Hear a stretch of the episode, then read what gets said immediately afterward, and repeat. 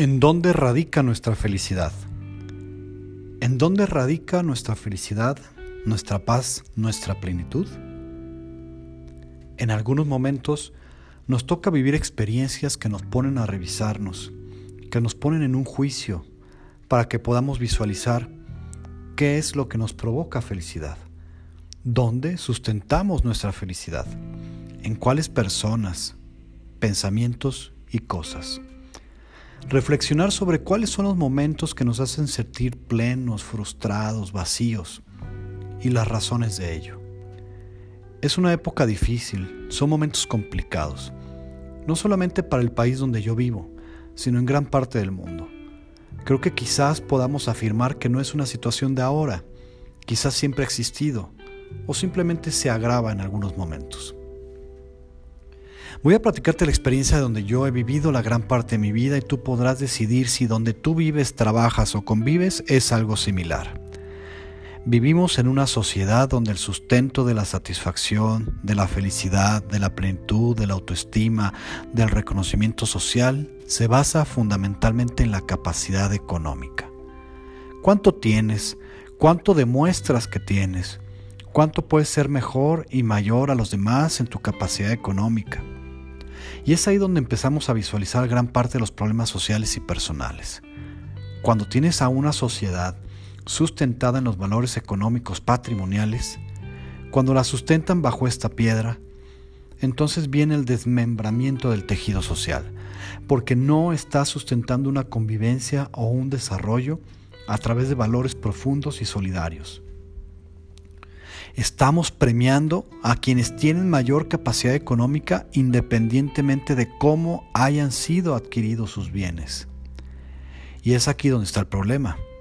Si nosotros vivimos en una sociedad bajo la premisa de que lo importante es concentrar patrimonio, independientemente de cómo lo obtengas o de a quién afectes para obtenerlos, es cuando entonces tenemos un grave problema. Tendremos entonces una sociedad que va a privilegiar la corrupción, una sociedad que va a estar enfocada a la delincuencia, una sociedad que va a estar en la destrucción, en la segmentación, que va a separar cada vez más a las clases sociales y por lo tanto incrementar la desigualdad y la injusticia. Una sociedad debe basarse fundamentalmente en valores solidarios necesarios para una convivencia, valores como el respeto, la solidaridad.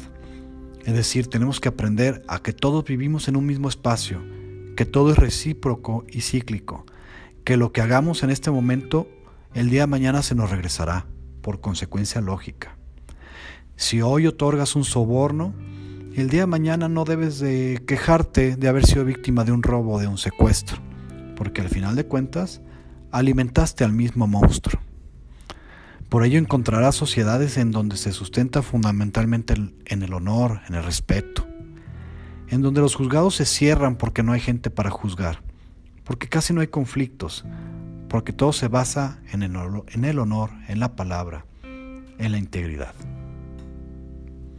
Hacer bien a los demás es hacerte bien a ti mismo y viceversa. No hay que pensar que este fenómeno es paranormal o fuera de nuestra lógica, es algo normal, se cosecha lo que se siembra, simple y sencillamente así es. Ten mucho cuidado con lo que te voy a decir. Ser ambicioso, buscar crecimiento económico no es malo en lo absoluto. Es algo que debemos hacer. Tenemos que proteger a nuestros seres queridos. Tenemos que poder disfrutar la vida. Debemos beneficiar a otros con nuestro crecimiento personal aquí una ley de la vida, a la que en este momento tú te tienes que comprometer con este nuevo pacto. Para ello quisiera recordar lo señalado por Carlos Casuga, cuando resalta las diferencias culturales, religiosas y laborales entre algunos países. Por ejemplo, en algunas culturas latinas estamos acostumbrados a pedir y esperar, mientras que en otras latitudes más bien se ofrecen para obtener beneficios mutuos, se ofrecen acciones. Este ejemplo hay que traducirlo a nuestras vidas. Es muy común estar pidiendo a los demás que te den más derechos, más beneficios, más recursos, más de todo. Pero casi nunca hay el cuestionamiento de cómo yo voy a ser parte de las soluciones, cómo yo voy a contribuir a que esto sea posible. Hablar de mis obligaciones, de mi actitud y de mi responsabilidad. Todo esto también aplica a nuestras relaciones personales. Por ejemplo, en los problemas de pareja siempre nos expresamos de lo malo que es la otra persona, de sus equivocaciones, de sus errores.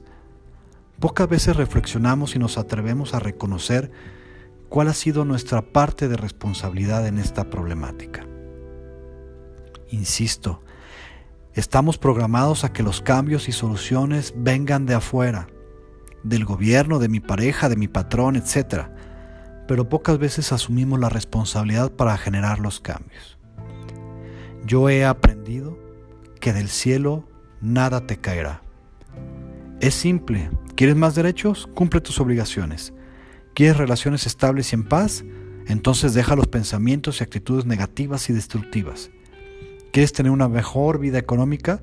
Pues párate y hazlo. Deja de pensarlo o de pedirlo nada más. Hazlo tú, hazlo ahora.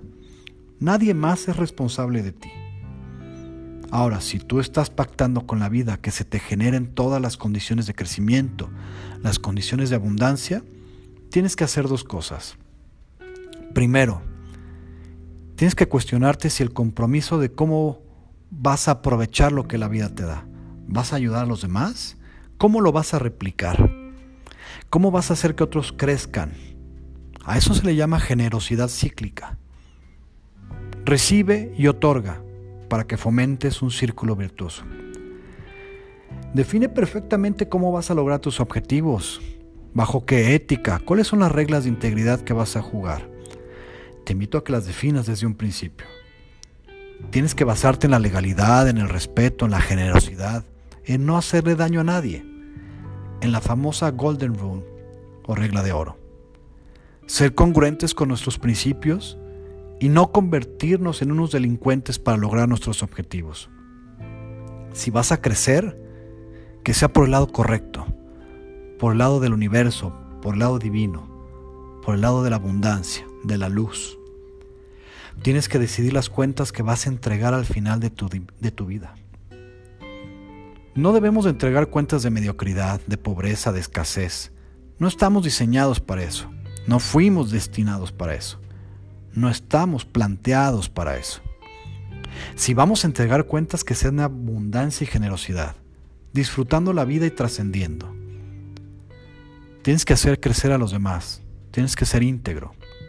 No robes, no abuses, no perjudiques, no rompas las leyes universales. Eso se te regresará y tarde que temprano entregarás a tu familia en tu herencia tus propias omisiones. No heredes el mal, quédate con los beneficios de la generosidad que la vida te da. La vida te va a responder. No caigas en las tentaciones del ordinario, del absurdo materialismo. Tenemos que encontrar la combinación entre aquello que los demás pueden disfrutar, aquello que es disfrutar lo sencillo y simple en la vida, y combinarlo con crecimiento profesional, económico y personal. Hay que lograr esa combinación, claro que se puede. No está peleado una cosa con la otra. El universo es abundante. Lo único que hay que hacer es tener claro cuáles son tus reglas del juego, cuál es tu estrategia, tu plan. Visualízate Visualízate entregando cuentas a la vida, dando herencias a tus seres queridos de todos los sentidos. ¿Cómo trascender? ¿Qué quieres ser en esta vida? ¿Y cómo la vas a entregar? ¿Cómo te van a recordar tus hijos, tus nietos? ¿Qué diste a la sociedad? Visualiza, establece, establece las bases fundamentales, no renuncies, no te desvíes del buen camino. No hay otra forma para lograr el crecimiento y la plenitud.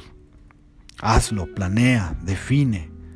Establece los elementos mínimos, tus bases, tus conceptos irrenunciables, tus creencias, tus convicciones y a partir de ahí decide el crecimiento absoluto. Así como lo han hecho los que lo hacen por la vía del mal, también se puede hacer por la vía del bien. Estoy totalmente convencido. Actividades para este capítulo. Describe en una lista por orden de importancia lo que te provoca felicidad y paz mental. 2. ¿Por qué crees que en nuestras sociedades es tan importante obtener bienes materiales? 3.